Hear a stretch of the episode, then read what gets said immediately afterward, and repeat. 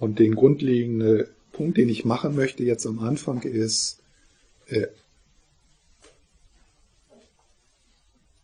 zu, äh, zu wissen oder das wertzuschätzen, äh, also das der tantrische, die tantrische Sichtweise äh, beruht auf die Belehrungen auf die Buddha-Natur. Diese Belehrungen auf die Buddha-Natur, die werden von der Theravada-Schule nicht anerkannt als buddhistische Belehrungen. Das ist also, die sagen, das ist etwas, was so, das haben sich Leute ein paar hundert Jahre später ausgedacht. Das haben die dazugefügt.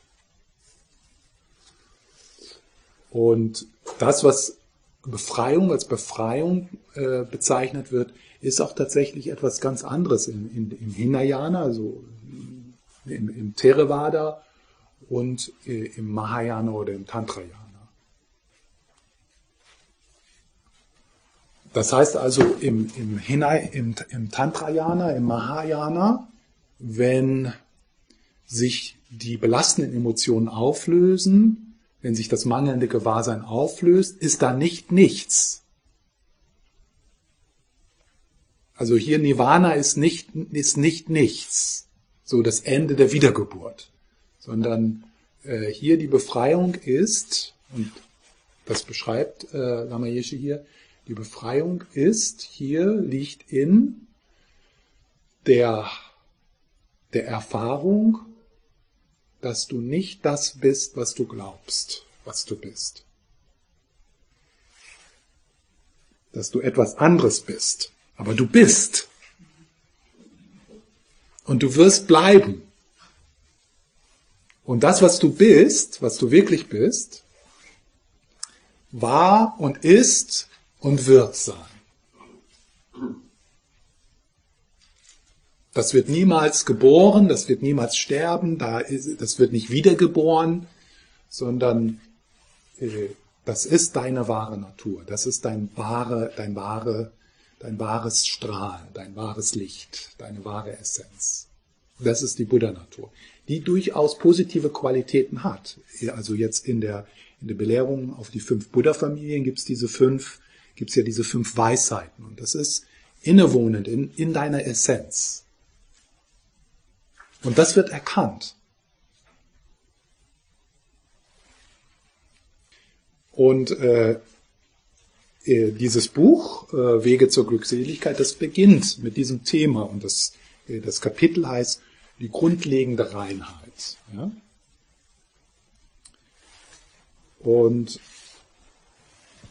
äh,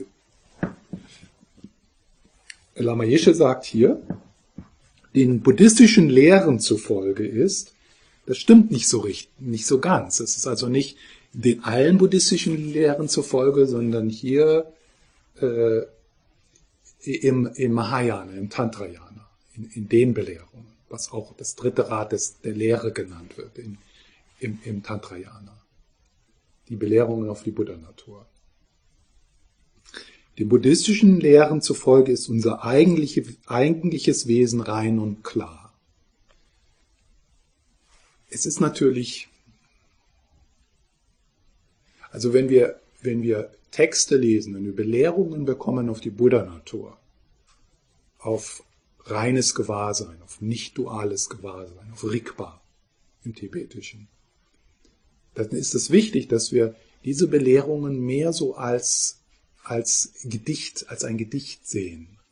Das, wo, wo also derjenige, der lehrt, also hier Lama Yeshe, eine Erfahrung teilen will. Also es geht nicht so, äh, hängt euch nicht so an den Worten auf.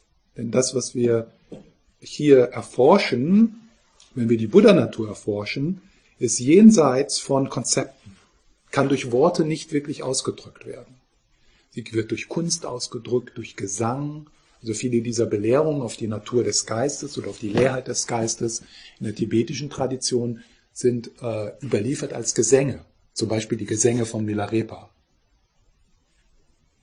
Also das ist wichtig, dass man da nicht so hinhört, als ob das so eine, so eine wissenschaftliche 123, Punkt 123 äh, äh, Belehrung ist, sondern es ist mehr so eine, ein, eine, eine poetische, ein, eine, ein, ein poetischer Versuch der Meister, die diese Erfahrung machen, die zu übertragen, die miteinander zu teilen. Genauso wie jemand, der ein, eine Sinfonie schreibt oder ein Bild malt, da geht man dann auch, oder wenn man, also wenn man da einen gesunden Zugang hat, dann geht man da auch erstmal nicht so analytisch dran, sondern man lässt das auf sich wirken.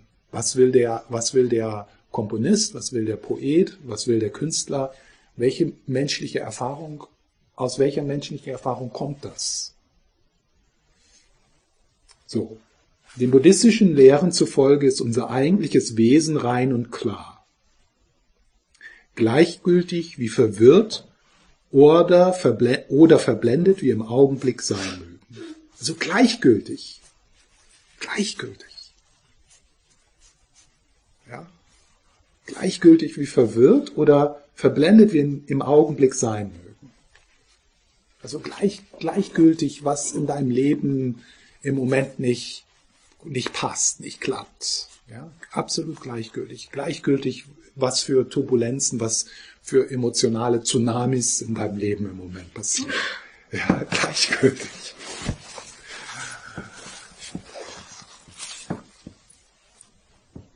So wie Wolken, das ist oft jetzt diese Metapher, die genutzt wird in, diesen, in dieser Art von Belehrung, sind die Wolken als die unnötigen inneren Anspannungen, als die belastenden Emotionen und der Himmel als Metapher für die Buddha-Natur, als, als Metapher für, für unser eigentliches Wesen, das rein und klar ist. Wenn jetzt Lama Esche äh, sagt, unser eigentliches Wesen ist rein und klar, was also ganz wichtig ist, ist, dass wir uns nicht an den, an den Worten aufhängen, sondern in unserer Meditation äh, erforschen, was ist die Art der Erfahrung, die durch diese beiden Worte ausgedrückt werden wird.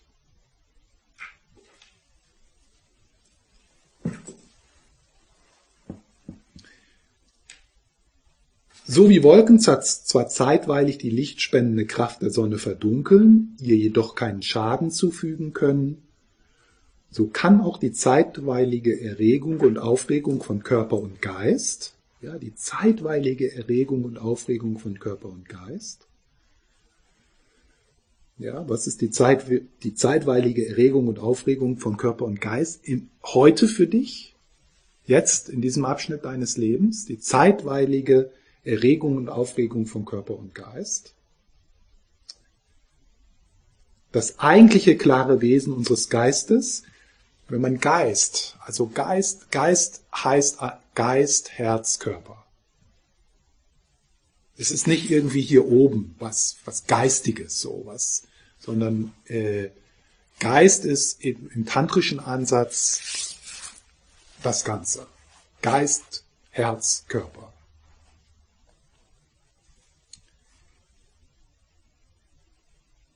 So kann auch die zeitweilige Regung und Aufregung von Körper und Geist das eigentliche klare Wesen unseres Geistes zwar zeitweilig verdunkeln, verdunkeln, jedoch nie zerstören. Sie können nicht einmal mit ihm in Berührung kommen. Tief in unserem Herzen und im Herzen aller Wesen. Tief in unserem Herzen und im Herzen aller Wesen. Aller Wesen aller, aller, aller, aller Wesen.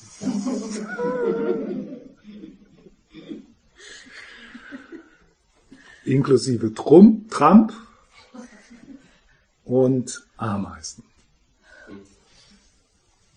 Aller Wesen. Deswegen. Ja, das, äh, das ist keine interessante Frage.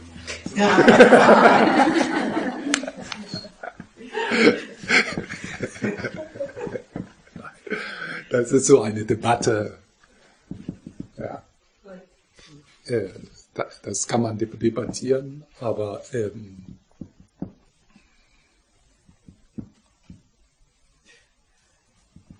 ich würde mal sagen, ja.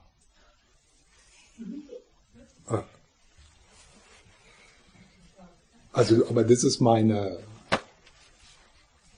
nach jahrelangem Untersuchung dieser Frage und erforschen und im Mikroskop gucken und, reflektieren und alle Schriften darüber lesen und mit Lamas äh, debattieren, bin ich zu dem Schluss gekommen, ja. ja.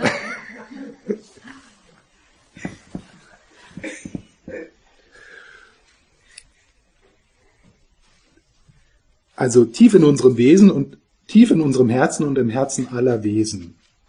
Ohne jede Ausnahme. Also das ist auch so eine,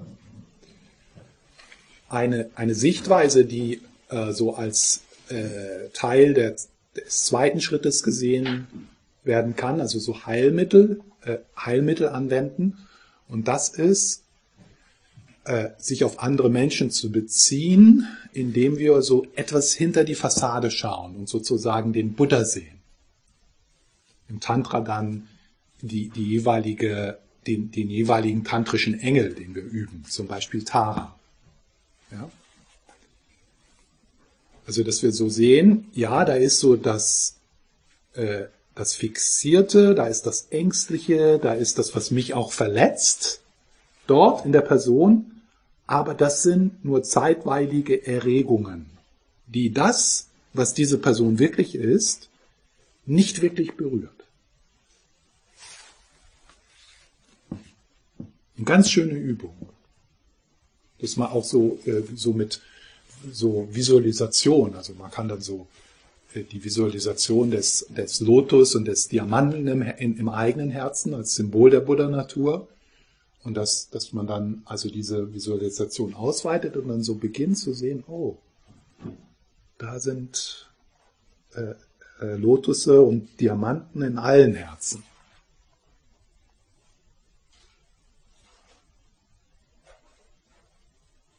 Das ist auch so, äh, ach hallo, das ist ja lange her.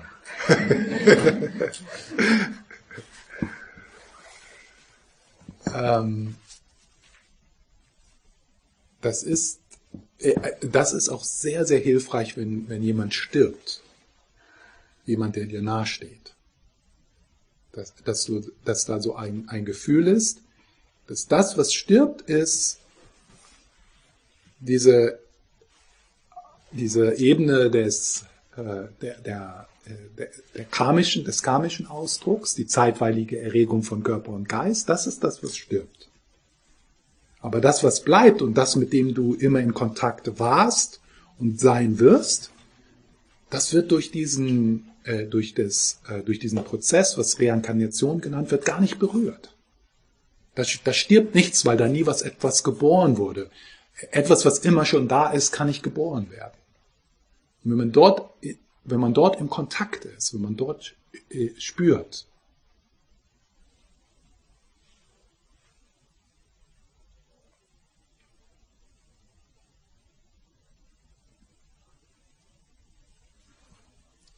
Tief in unserem Herzen und im Herzen aller Wesen, ohne jede Ausnahme, gibt es eine unerschöpfliche Quelle von Liebe und Weisheit. Eine unerschöpfliche Quelle von Liebe und Weisheit. Und der letztendliche Sinn und Zweck aller spirituellen Übungen, ob man sie nun buddhistisch nennt oder nicht, liegt darin, dieses grundlegend reine Wesen wahrzunehmen und zum Leben zu erwecken.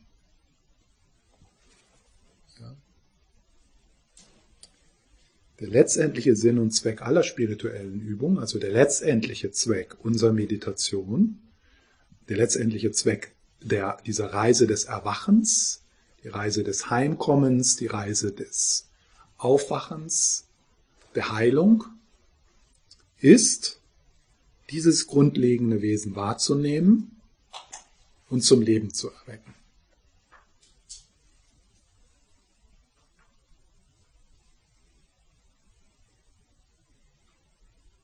Und wenn das, wenn das äh, vollständig, äh, vollständig zum Strahlen kommt, dann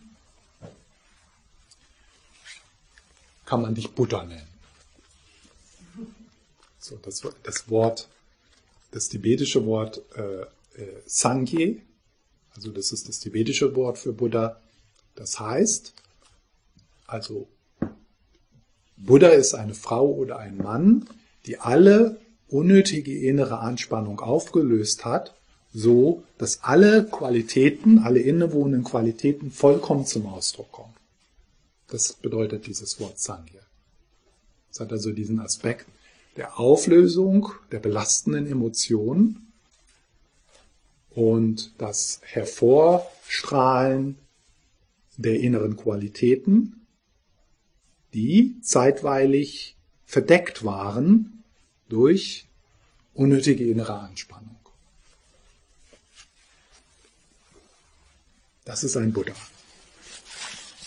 Und wir haben im Moment immer nur so Buddha-Momente. Ja?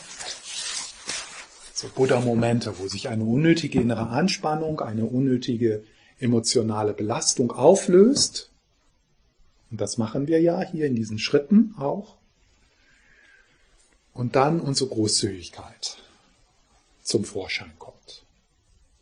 Unsere, unser Mitgefühl zum Vorschein kommt. Unsere, unsere Geduld zum Vorschein, Vorschein kommt. Der liebevolle Blick zum Vorschein kommt. Der immer da ist, aber zeitweilig äh, verdeckt ist.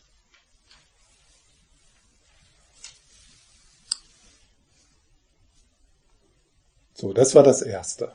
Also das, das so das Sehen, das hört sich so ein bisschen anders an, als wenn ich so in der, in, in der, im Theravada eine Belehrung höre. Ja, das hört sich anders an. Das ist anders. Ich sage nicht, dass es besser ist oder dass das wahr ist. Also jetzt im Moment für uns ist das ja auch so ein bisschen, das ist so eine frohe Botschaft und vielleicht ist in dir so eine Ahnung, ja, das stimmt, das kenne ich. Ich kenne dieses innere Strahlen. Mir ist das begegnet, in mir, in anderen an Orten. Ich war in meinem Leben in Kontakt mit dem, was viel größer ist äh, und von dem ich nicht getrennt bin. Ja. Also es ist schon jetzt nicht nur einfach so eine schöne Idee, sondern es ist oft so, dass wir solche Erfahrungen kennen aus unserem Leben.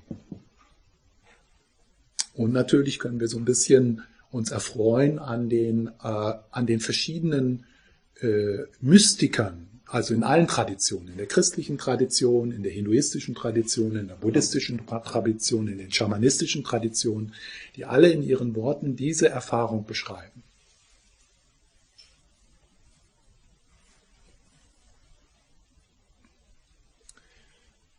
Jetzt als zweites noch ähm, hier im, im, im, im Zentrum des Mandalas, also so die grundlegende Ursache aller anderen belastenden Emotionen ist mangelndes Gewahrsein. Verwirrung.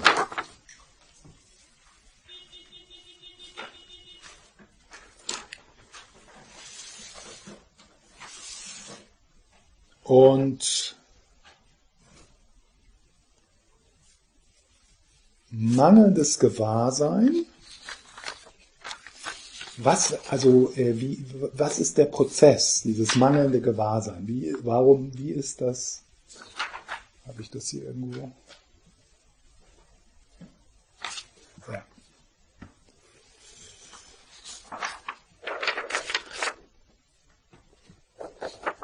Also diese Unwissenheit, wenn wir, wenn wir äh, da mal so ein bisschen schauen und das so beginnen zu, zu begreifen und in uns auch selber zu sehen. Also wie, wie, wie geschieht dieser Prozess? Was ist das mangelnde Gewahrsein? Und wie erzeugt dieses mangelnde Gewahrsein dann oder wie, warum ist das die Basis aller anderen störenden Emotionen, äh, äh, belastenden Emotionen? Mangelndes Gewahrsein, das ist auch Ignorance im Englischen. Nicht so ein guter, nicht so ein gutes Wort. Es ist also so eine, es ist, es ist, es ist etwas recht Aktives, es ist etwas, was wir machen. Und zwar, was wir machen, ist, dass wir auf uns selbst und auf unsere Dinge, auf andere Dinge eine Schwere legen, die ausgedacht ist. Eine Wichtigkeit, eine Substanzfülle legen, die ausgedacht ist. Und äh, Lama Lundrup, der beschreibt das so. Unwissenheit bedeutet zudem, ein Ich für wirklich zu halten. Also ein Ich für wirklich zu halten. Und hier Ich im Sinne von so ein festes, äh, sich nicht veränderndes, abgetrenntes Ich. Natürlich existiert das nicht, ist ja klar, da brauchen wir nur fünf Minuten drüber nachzudenken, aber das ist nicht so, wie wir leben. Das ist nicht so, wie wir spüren. Wenn, wenn jetzt jemand von euch äh, mich kritisch anguckt und äh, mich angreift und sagt, man, das ist ja absoluter Blödsinn, was du hier erzählst. Ich. Was denkt die über mich?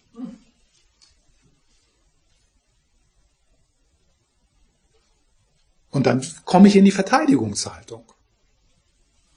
Ja, da wird etwas eng. Dann ist da eine unnötige Anspannung, eine unnötige innere Anspannung, die zu Leid führt und die mich zum Beispiel überheblich macht. Also dann würde ich versuchen, dich vielleicht runterzumachen. Ja, weil ich dieses Ich verteidigen möchte. Und dieses Ich ist ausgedacht. Und wenn wir da, da schauen, was ist, was ist das eigentlich, was ich da verteidige? Den Körper? Der kümmert sich nicht, was du, was du denkst über mich. Der Geist? Das sind Gedanken, Gefühle, Erinnerungen, Namen, 51 mentale Faktoren, so ein Netzwerk äh, mit allen möglichen Dingen. Das geht da so durch. Da ist nichts. Also die, der geistige Faktor, äh, äh, was weiß ich, also die einen, die zehn immer vorhandenen geistigen Faktoren, die kümmern sich nicht darum, was du denkst über mich. Also ohne das Ausdenken des Ich, das ein kognitiver mentaler Prozess ist, könntet ihr denken, was ihr wollt über mich. Da ist nichts hier, was, was, also wenn diese Erfahrung echt wäre und stabil in mir, wäre ich vollkommen frei von dem, was ihr für mich, über mich denkt. Weil da nichts zu verteidigen ist. Hier ist ein, hier ist ein offenes System, das eingebettet ist in alles, dessen Grenzen ich nicht finde. Da ist nichts.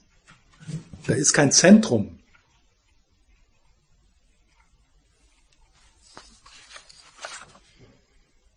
Unwissenheit bedeutet, ein Ich für wirklich zu halten. Diese grundlegende, auf mangelndem Gewahrsein, dieses grundlegende, auf mangelndem Gewahrsein beruhende Ich-Gefühl. Also das ist so das Ich-Gefühl.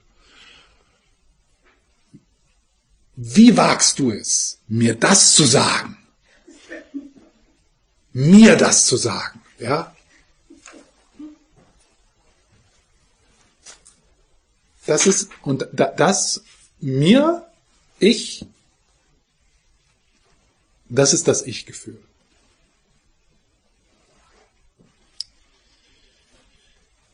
Dieses Ich-Gefühl, im Englischen wird das manchmal Self-Grasping genannt, ja, bringt mit sich, dass auch das andere für wirklich gehalten wird. Ja, das andere wird auch für wirklich gehalten. Und daraus entstehen, entstehen die belastenden Emotionen. Ich, ich hier mit meinen Gefühlen verschieden und getrennt von allem. Ich hier verschieden und getrennt von allem. Was als das andere wahrgenommen wird. Was als das von mir getrennte wahrgenommen Diese Aufspaltung des Erlebens in, in Subjekt und Objekt verhindert Befreiung. Das ist mit Dualität gemeint. Das ist also der duale Geist. Um jetzt da mal so eine Metapher äh, zu verwenden. Äh, eine schöne Metapher für das ist äh, die Metapher äh, der Wellen und des Ozeans. Also stellen wir mal so ein, ein, uns einen grenzenlosen Ozean, einen uferlosen Ozean vor. Das Universum. Alle, alle Universen. Ja, das ist der, das Grenze, der grenzenlose, das grenzenlose Einssein. Oder im Hinduismus gibt es diese, dieses Bild von Indras Net, äh, Indras Netz. Und im Buddhismus wird das halt abhängiges Entstehen genannt. Alles ist miteinander und untereinander voneinander abhängig und miteinander verbunden. Ja? So, das ist der grenzenlose Ozean. Jetzt. Aus dem grenzenlosen, uferlosen Ozean erhebt sich eine Welle. Und da erhebt sich eine. Und da erhebt sich eine. Und jetzt stellen wir mal, stellen wir uns vor, diese Welle, die sich aus dem Einssein emporhebt, aus dem abhängigen Entstehen emporhebt, entwickelt diese geistige Kapazität, diesen, die Fähigkeit dieses mental, mentalen Prozesses, ich zu denken. Es geht also so, grenzenloser offener Ozean, die Welle kommt, erhebt sich und dann plötzlich ich. Ja? Und in diesem Ich ist so ein, so ein, ein äh, Shrink to Shrink. So ein sich zusammenziehen. So ein Zusammenziehen. Ja? Und dann, diese, äh, diese Welle nimmt dann so diese Perspektive, dieses Ichs, was es, äh, dieses Ich ist ja ausgedacht. Das ist etwas extra. Ja? Also das ist, äh, das, das wird, das wird äh, kognitiv produziert und dann auf, auf dieses, auf diese Welle gelegt. So. Und die Welle nimmt diese Perspektive ein.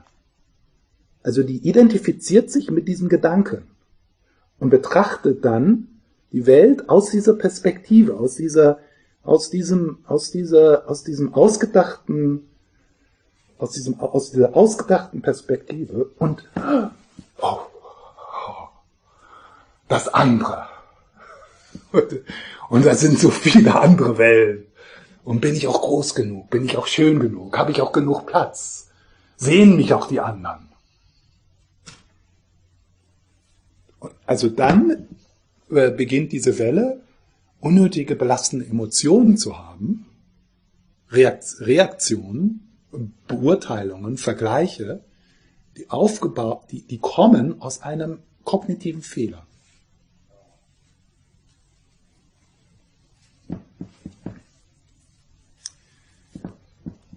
Was schön ist in dieser, in dieser Metapher, also es sind einige, äh, ein paar schöne Sachen drin. Aber eine schöne Sache in dieser Metapher ist, dass sie uns irgendwo begreiflich macht, dass wir auf der einen Seite eins sind, ja, aber auf der anderen Seite da auch so eine Individualität ist. Also so, wenn man jetzt mal so schaut, alle Wellen, die sich im Moment im Ozean erheben, also jetzt im wirklichen Ozean, die sind alle unterschiedlich. Die geschehen an unterschiedlichen Orten, die haben unterschiedliche Salzkonzentrat, die haben unterschiedliche Dinge, die dort getragen werden, die sehen wahrscheinlich alle sogar unterschiedlich aus. Also es ist so eine Metapher, die uns so möglich macht, so dort hineinzuspüren in dieses Paradox. Ja, ich bin ein Individuum. Ich bin einzigartig. So einen wie mich gibt es nirgendwo und wird es niemals wieder geben. Und gleichzeitig bin ich aber auch eins mit allem. das unerleuchtete, das unerleuchtete Leben ist äh, das Leben der Welle, die sich getrennt fühlt von allem und die sich auf die Suche macht nach dem Ozean. Wo ist der Ozean? Wo ist der? Ja, dann machen wir Workshops über die Wellen, die treffen sich dann. Workshops, wie, wie findet man den Ozean? Was ist der Ozean? Wie kommt man dahin?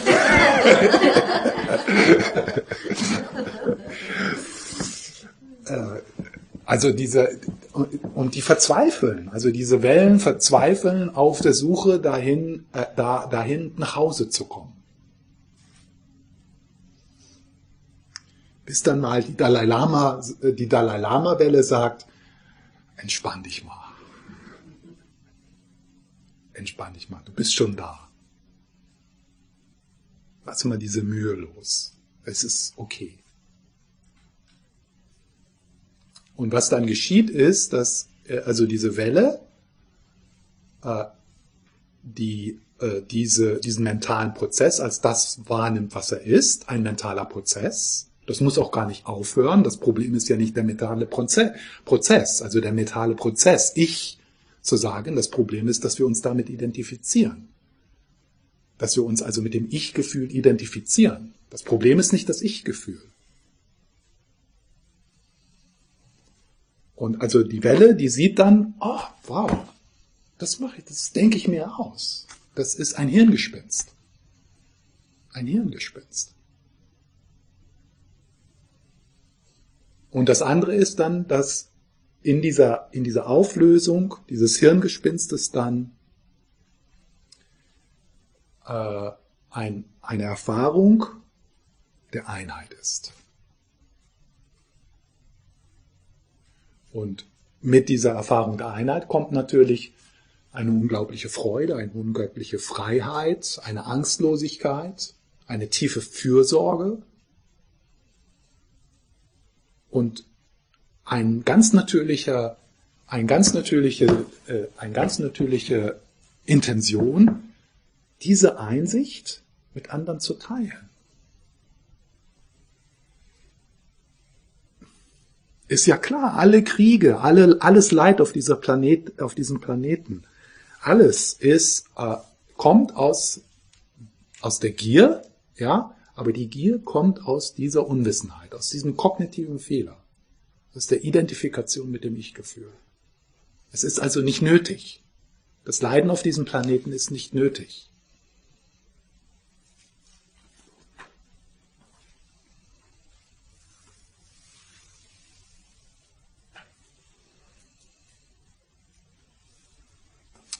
Am Anfang habe ich gesagt, also es gibt so zwei wichtige Aspekte in, dieser, in diesem Aufwachen. Also die, die Welle wacht auf. Das eine ist das Erkennen des Ich-Gefühls als mentaler Prozess. Nicht mehr, nicht weniger. Und das, das muss man aktiv machen. Das passiert nicht von allein. Für die meisten passiert das nicht so. Abends geht man ins Bett und morgens ist das Ich, das Ich weg. Manchen scheint es, es gibt so einige Ausnahmen. Aber für die meisten von uns ist es äh, ja, die Vipassana-Meditation. Immer wieder in diese Reflexion gehen, immer, immer wieder in dieses Schauen gehen, immer wieder in dieses Suchen gehen. Was ist das eigentlich, was ich da verteidige? Was ist da, was ist das eigentlich, was da gierig ist? Und das andere ist dann äh, so das Aufblitzen und die, diese Momente, wo also die Welle so eine Erfahrung des Ozeans hat, eine, hat eine Erfahrung der Verbundenheit, eine Erfahrung der Grenzenlosigkeit. Dass wir dann, also was dann in der tibetischen Tradition, in der Mahamudra und Dzogchen Tradition gemacht wird, das Aufzeigen der Grenzenlosigkeit das Aufzeigen deiner wahren Natur, das Miteinander teilen und das Miteinander erforschen, zusammen mit dem Lehrer, dessen, was du wirklich bist. Und so, da so, Erfahrungen zu haben, so Ahnungen davon zu haben.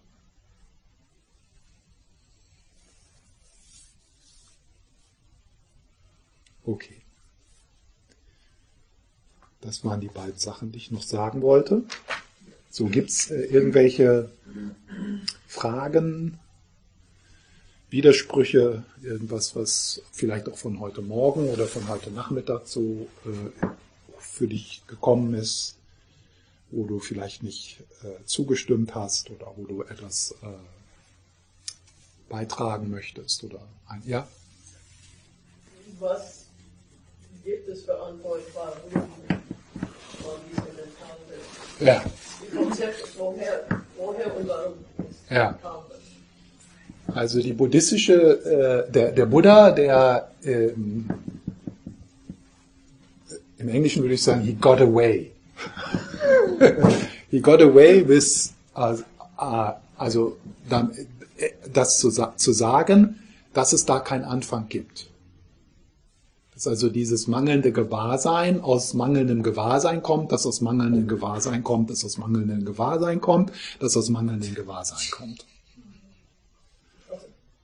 vergessen, er, er, er vergaß. Nee, äh, weil, mangelndes Gewahrsein kann nur aus mangelndem Gewahrsein kommen. Also man kann nicht, ja, man kann nicht zum ersten, ah, da ist jetzt das, äh, das mangelnde Gewahrsein entstanden. Aber der Prozess, äh, also so eine andere Erklärung, also was das jetzt im Moment, ähm, warum, also äh, was so eine, eine, vielleicht eine mögliche Annäherung ist an diese Frage, ist, ähm, äh, der Trungpa Rinpoche beschreibt das, dass ähm, dieses, äh, dieses Erzeugen eines unabhängigen Ichs und die Identifikation damit ist so eine Sicherheit. Also es ist so, wir haben Angst vor der eigenen vor, vor, vor dem eigenen Licht. Wir haben Angst vor der, vor der eigenen Verantwortung. Denn wenn wir erfahren, wer wir wirklich sind, müssen wir unser Leben ändern. Absolut. Wir müssen unser Leben ändern und das macht uns Angst. Äh, Es ist also so ein, ein Schutzmechanismus. Und ähm, wo dieser Schutzmechanismus zum Tragen kommt und Auswirkungen hat, ist besonders offensichtlich im Todesprozess. Also im Todesprozess, wo ja alle unnötige innere Anspannung löst sich auf. Warum? Weil man kognitiv nicht mehr in der Lage ist, das zu erzeugen. Ja? Man ist dann auch irgendwann nicht mehr kognitiv in der Lage, ich zu sagen. Also das löst sich alles auf. Und was dann also passiert im, am Ende des Todesprozesses, äh, und hier diese Grund, das grundlegende äh, reine Wesen, also die Buddha-Natur, das wird in, in, dieser, in diesen Belehrungen der klare Lichtgeist genannt, der klare Lichtgeist des Todes. Äh, da ist also so ein Moment des Aufblitzens dieser grenzenlosen Freiheit, und das macht uns dann so eine Angst, dass wir wieder Ich sagen. Und diese Bewegung des Ichs, das ist dann wieder dieser Kollaps. Und dann äh, identifizieren wir uns wieder mit getrennt sein und dann kommt sofort das andere und dann beginnen die emotionalen Belastungen und die emotionale äh, Verwirrung des Bardos. Äh, äh, gefärbt von den Energien unseres Karmas. Äh, Trungpa Rinpoche sagt, dass dieses, dieses, dieser Moment des Aufziehens, äh, des Zusammenziehens, des also Todesprozess, so eine Auswirkung hat, in jedem Augenblick passiert. Ständig. Ich, ich, ich, ich, ich, ich, ich, ich. Ich und das andere. Ich und das andere. Ich und das andere. Aber es, es erscheint in einer Phase des menschlichen Lebens. Ein Säugling hat das nicht. Ist Mhm. in diesem Ozean ist aus. Und dann kommt, erscheint dieses Mhm. Wann bringen wir diese Botschaft dem Kind, dass es nicht Ja, indem wir es überzeugen, dass es Stefan ist. das, ja, aber, Ja. aber wann sagen wir, nein, das ist nicht Stefan. Das ist Äh, große Welle. Das ist das-. Das ist eine- Also Genau, das ist eine, ja, eine, eine psychologische Notwendigkeit. Das Ja. gehört zu einem gesunden Entwicklung, gehört das dazu. Äh, biologisch kann man nicht überleben. Wahrscheinlich nicht, nein. Sozial nicht und biologisch kann man nicht, also es ist nur Notwendigkeit. Ja, und Es-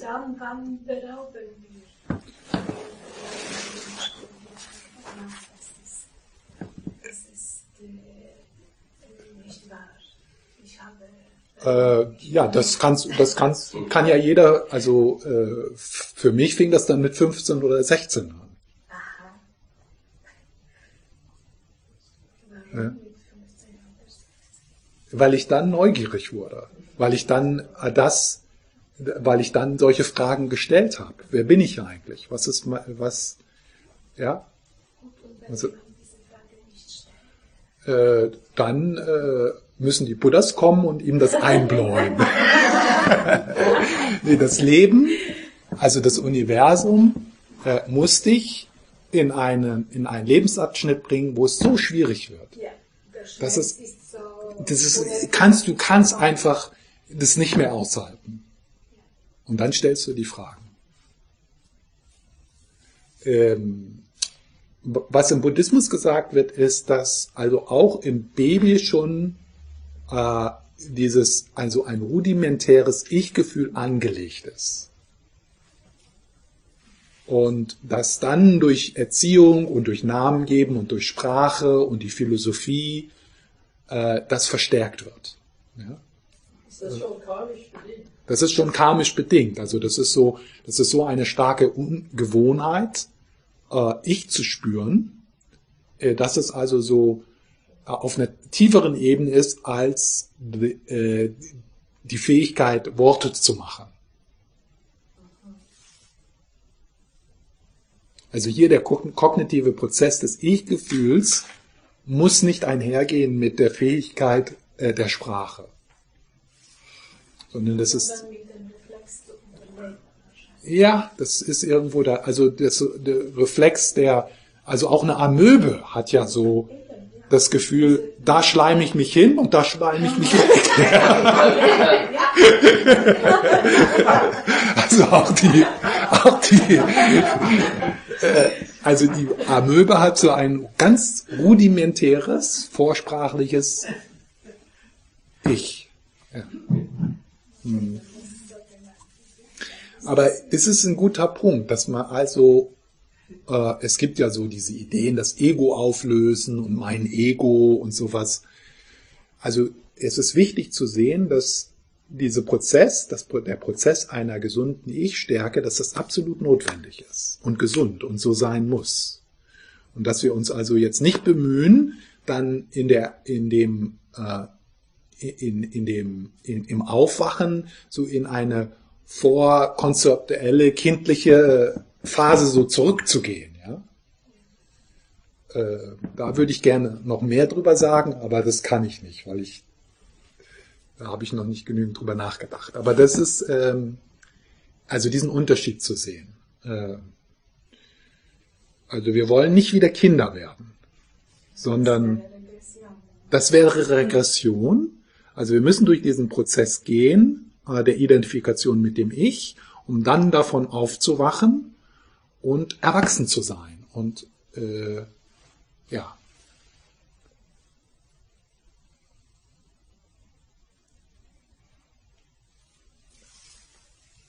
Ja. Mir stellt sich eine ähnliche Frage. Also Mhm. es ist für das Kind oder für, ja, für ein, ein ja, überlebensnotwendig in irgendeiner Form eben Ich-Stärke zu entwickeln. Mhm. Wenn, also ich, Ich-Stärke bleibt ja auch, wenn die, die, also Ja. die falsche Vorstellung eines Ich Absolut. Genau, aber gut. Trotzdem Ja. überlege, überlege ich mir mangels Wissen und Kenntnis, wie geht es, wie lebt man denn, wenn man, wenn man wirklich an diesem Platz ist, wo Mitgefühl und Mhm. Großzügigkeit Mhm. dominieren? Hat Ja. man Platz in der Gesellschaft? Geht, kann man, also, verstehst du, was ich fragen will? Ist hier praktisch? Ja. Ich weiß es nicht. Ich, ja, Ja. ja. Ja, Also da ist dann in der tibetischen Tradition sicher gut, wenn man mal so eine Zeit lang mit, mit einem Meister zusammen ist und das so erlebt, dass das möglich ist. Also jetzt wie mit Lama Sopa, ja. Ähm, den ich so manchmal so über Wochen, also so recht nah beobachten konnte. Äh, und also wie es möglich ist, aus dieser, aus dieser Echlosigkeit, aus diesem unglaublichen Mitgefühl, äh, wirklich zu leben. Und da kann man das dann sehen. Wie das sich jetzt anfühlt und wie das so funktioniert, das ist mir auch schleierhaft, ja. Aber es ist zumindest so, so, so eine Ahnung, ah, es ist tatsächlich möglich. Also es ist möglich, intuitiv die möglichst beste Entscheidungen zu treffen, ohne nachzudenken. Ohne, ohne, ohne Eigenbez ohne Ich-Bezogenheit. Also ganz spontan. Gehe ich links oder rechts? Mache ich dies oder das? Sage ich dies oder das? Ganz spontan. Aus dieser, also sozusagen aus dem Ozean heraus. Dass du also so, so, so wie ein, ein Träger der Weisheit des Ozeans wirst. Und das hat nichts damit zu tun, das hat nichts mit dem Entscheidungsprozess zu tun, äh, durch den wir oft durchgehen müssen, weil es halt so Angst Angst verfärbt ist und so selbstbezogen. Und, ja. und das kann man also in, in Lama Sopa sehen und deswegen ist es möglich, dass solche Meister wie auch seine Heiligkeit, der Dalai Lama oder Lama Sopa, in unendlich vielen Projekten involviert sind, so viel bewegen, so viele Entscheidungen treffen. Es ist unglaublich. Es geht so.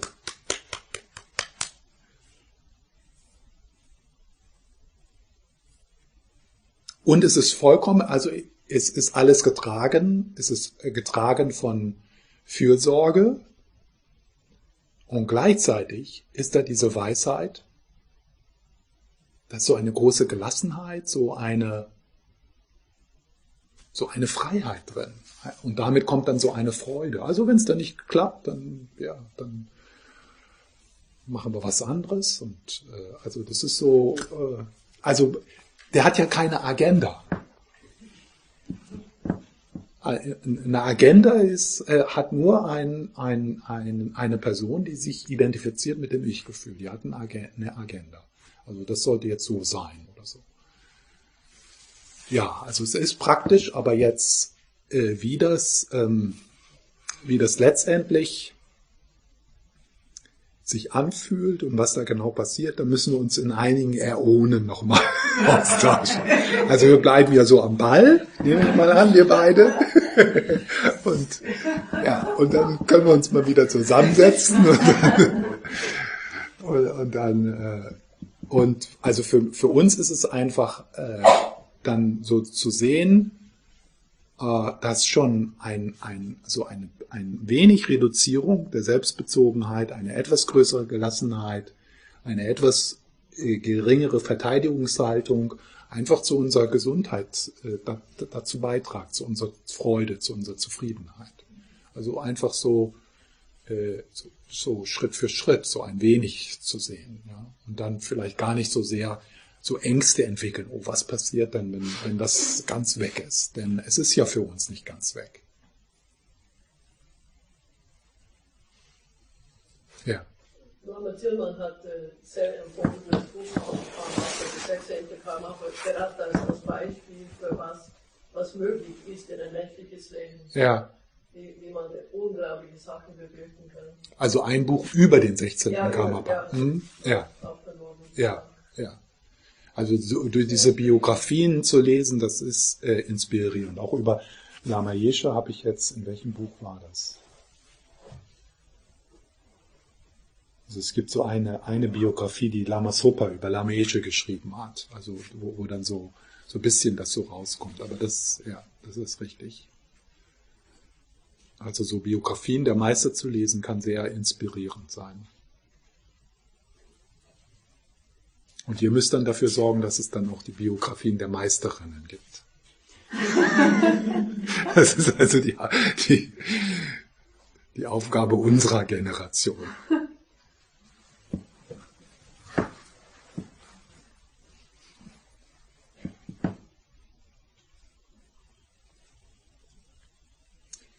Ja. Ähm, Ja. Freude, also ich kenne Piti, ne, einen der Erleuchtungsfaktoren. Mhm. Was ist das?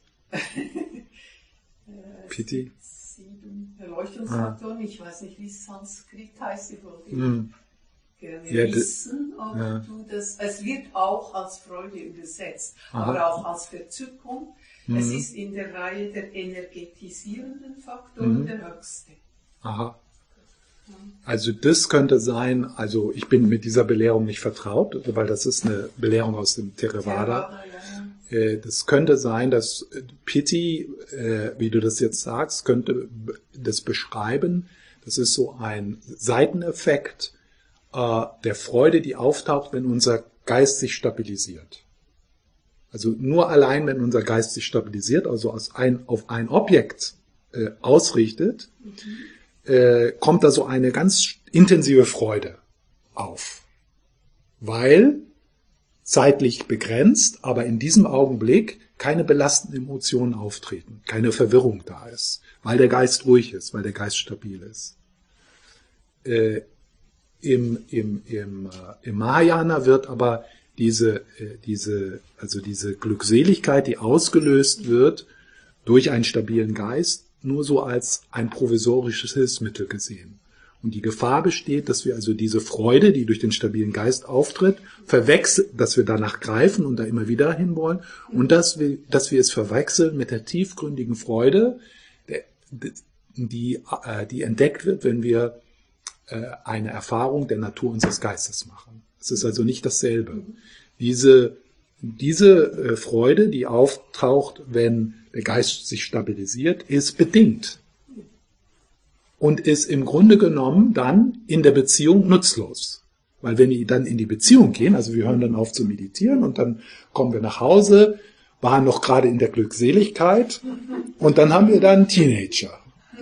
Glückseligkeit geht den Bach runter. Weil diese Glückseligkeit nicht verbunden ist mit Weisheit, mit Vipassana. Das heißt also, in der, in der, in der tibetischen Tradition wird also gerade Lama Tsongkhapa hat sehr viel darüber geschrieben, wird davor gewarnt, dass wir also die, äh, diese Glückseligkeit, die durch einen stabilen Geist äh, äh, erzeugt wird, dass wir die, dass wir dort fest, dass wir uns dort festbeißen, dass wir vielleicht sogar denken, dass wir Befreiung erlangt haben. Aber ich bin mir nicht so sicher. Also ich, ich weiß es nicht, äh, ob Pity, das, das werde ich gleich heute nach dem Abend werde ich das mal googeln. Also welche welche Art der Freude. Ich kenne könnte- diese Warnung. Ich meine, Ja. meine ersten Jahre der Meditation waren, da wurde gewarnt vor jeder Vertiefung und Sammlung, wie wenn das die Hölle wäre. Ja, Nur Sati, nur Achtsamkeit, nur Achtsamkeit. Und mhm. äh, sobald ich äh, ein bisschen Freude hattest. Genau, das war schon äh, lebendes. So war das am Anfang hier im Westen, also vor mehr als 30 Jahren. Das kommt hat sicher auf die. geändert. Ja. Aber das war dann immer eben Shamatha. Ja, nicht Samatha meditieren, sondern nur Satipatthana Vipassana. Mhm. So, also es hat sich geändert. Aber von daher kommt mir jetzt das wieder Mhm. entgegen. Aber Piti ist wirklich nur einer, einer von sieben Faktoren, Geistesfaktoren, den braucht es auch. Mhm. Und eine Übersetzung ist Freude. Darum, Ja. Aber wie würdest du, was hast du denn für ein Sanskritwort? Ich weiß es nicht, was ich weiß nicht, was ich weiß nicht, was Pity ist. Ah, ja, okay. Also ich weiß nicht, was äh, also Pity ist ja ein Wort, aber ich, ich, ich weiß nicht, was das Referenzobjekt Ja, dieses ja. Wortes ist. Ja, ja. Aber das kriege ich ja heute Abend raus. Dann habe ich wieder was gelernt. Ja, ja, ja. Ähm, wenn jetzt so mit dem Ozean gesprochen, alle Wellen wieder dieses, dieses weltliche Gefühl eines Ichs verlieren würden und so Mhm. bewusst sein, dass sie ein Teil des Ozeans mit, einem, Mhm.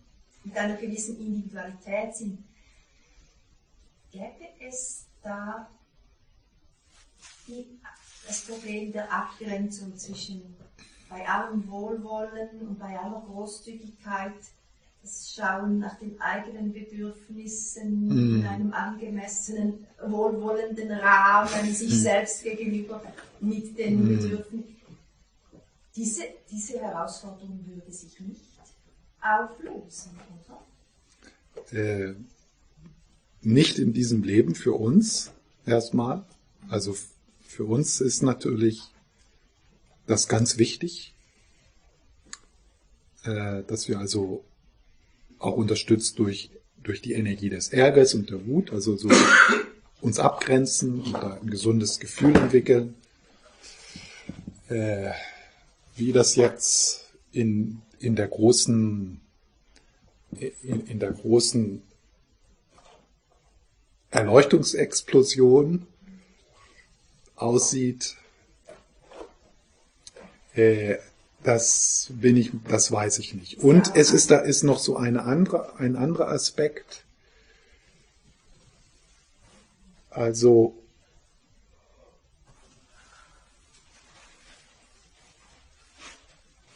ist es möglich, dass es Erleuchtung gibt? Ist es überhaupt möglich, dass es Erleuchtung gibt, wenn es da keine Nichtentleuchtung gibt? Ist es möglich, dass es, dass es Erleuchtung gibt, wenn es nicht gleichzeitig auch Nichterleuchtung gibt? Was wäre Erleuchtung ohne Nichterleuchtung? Was wären die Buddhas ohne Wesen, die leiden? Also vielleicht diese Idee oder diese, dieses, diese, diese, diese, dieses Symbol des Paradieses, wo also alle erleuchtet sind und alle Kriege in diesem Universen, in allen Universen zum Ende kommen, da bin ich mir nicht so sicher, ob das Sinn macht. Und also es gibt ja so, es gibt ja dann äh, so, äh, also äh, so Mythen aus, aus anderen Traditionen, die dann so sagen, dass also in dieser großen Erleuchtung dann, wo nichts passiert, dass dann irgendwann der Impuls wieder hochkommt, äh, Trennung zu schaffen. Weil nur in der Trennung Selbsterkenntnis und äh, Erfahrung und äh, ja, und dass das dann wieder sozusagen von vorne anfängt. Also es sind so Versuche der Menschen, äh, da so, das in, so in, in, in Mythen zu fassen, in, in Geschichten zu fassen. Lama Yeshe hat mal gesagt, auf diese Frage hat er gesagt, ja, am Ende gibt's die große kosmische Party. Aber das wird dann ja auch langweilig. Glückseligkeit, Glückseligkeit. Ach, schon wieder, schon wieder tausend, schon wieder tausend Jahre Glückseligkeit, meine Güte. äh, ja. Aber für uns ganz wichtig, so zu sehen, dass in unserem Prozess, in dem wir im Moment sind, ist das wirklich eine Qualität. Äh, also das, äh, das Grenzen setzen, die eigenen, die eigenen Bedürfnisse erkennen, ähm, loyal zu sein den eigenen Bedürfnissen und den eigenen Gefühlen gegenüber. Also dass das, äh, äh, dass das notwendig ist für uns, um tatsächlich so, äh, um tatsächlich, also aus dieser Selbstfreundlichkeit dann tatsächlich freundlich auch anderen gegenüber zu sein. Ja.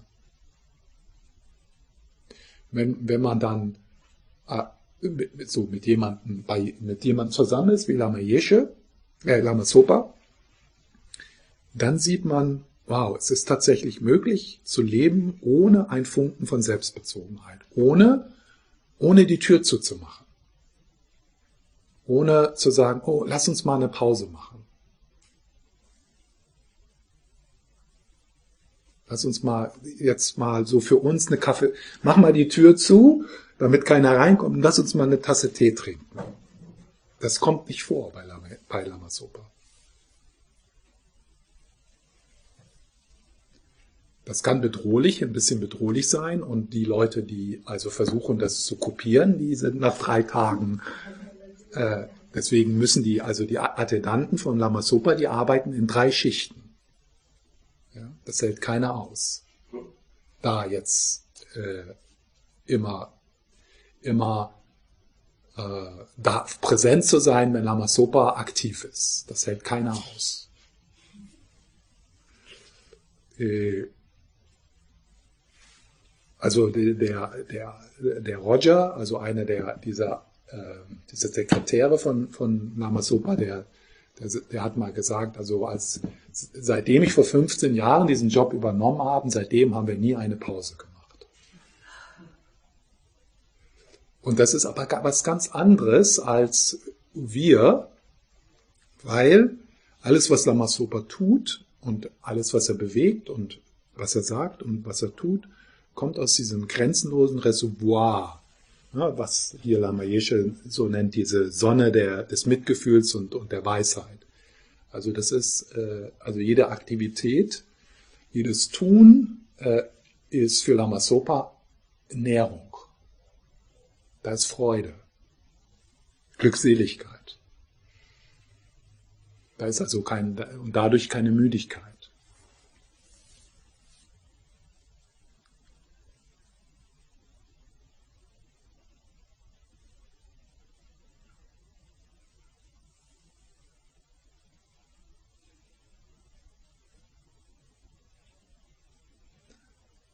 Letztens habe ich irgendwo so eine, es ist immer schön, diese kleinen Anekdoten zu lesen. Habe ich so gelesen, wie ähm, äh, vor einiger Zeit Lama Sopa in Kalifornien war und ähm, ihm dann so zu Ohren gekommen ist, dass er so Roger, sein Attendant, dass der also jetzt 15 Jahre keinen Urlaub gehabt hat.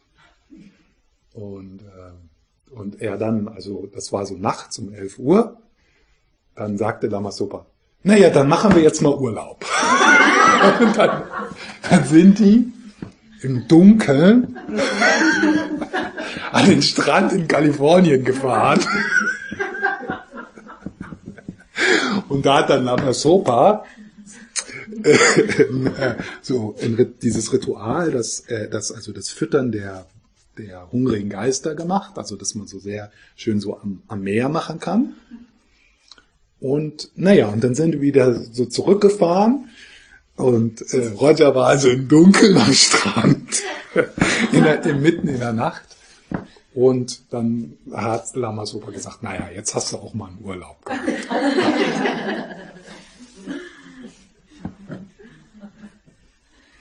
Aber es ist, es ist schwer, äh, es ist schwer, das nachzuvollziehen, wie viel Energie dir das selber bringt, in der Nähe eines solchen Meisters zu sein. Also das ist wirklich die Kraft äh, der Realisation dieser Meister, die auch, die dann in dir selbst auch so das Gute hervorbringen. Einfach so, man, man klingt sich da so ein. Man geht da so mit.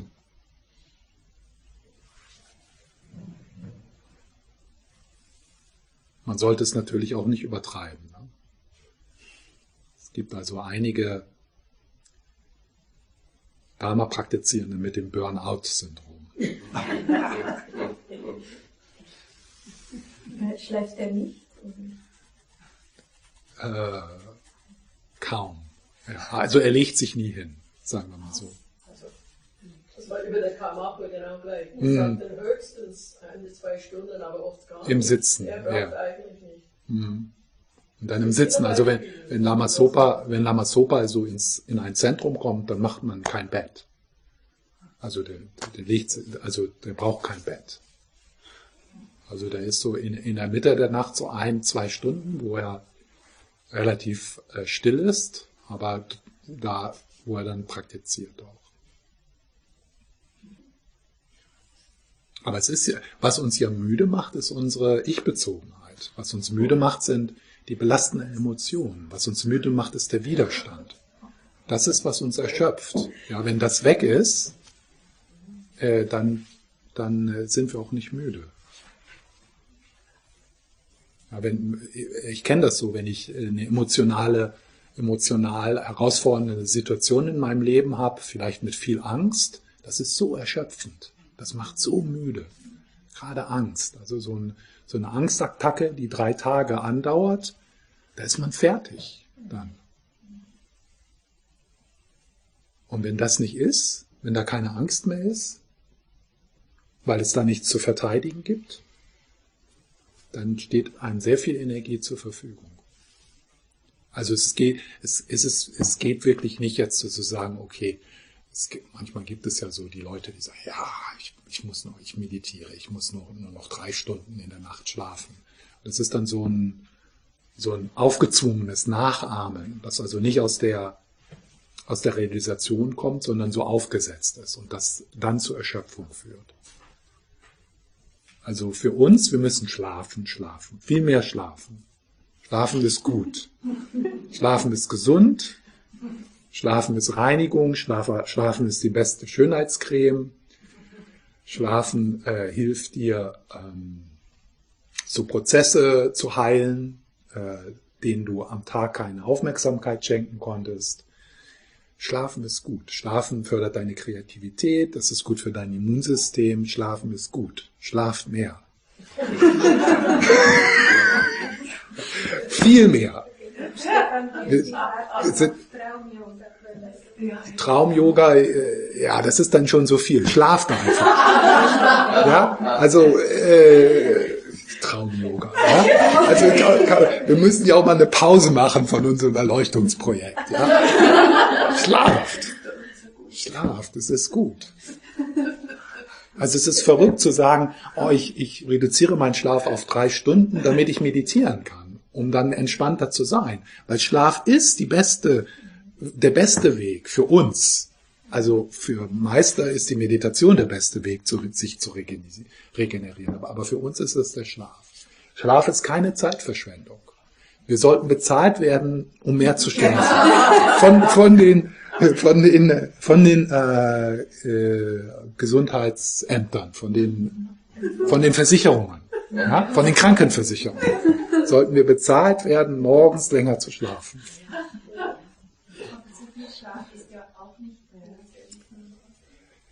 Keiner hier hat zu viel Schlaf. Alle haben zu wenig Schlaf.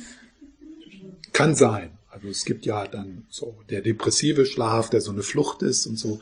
Aber hier, wenn, wenn man sich so umguckt, äh, vermute ich mal, äh, dass die meisten von uns zu wenig schlafen, weil so viel Druck da ist, produktiv zu sein.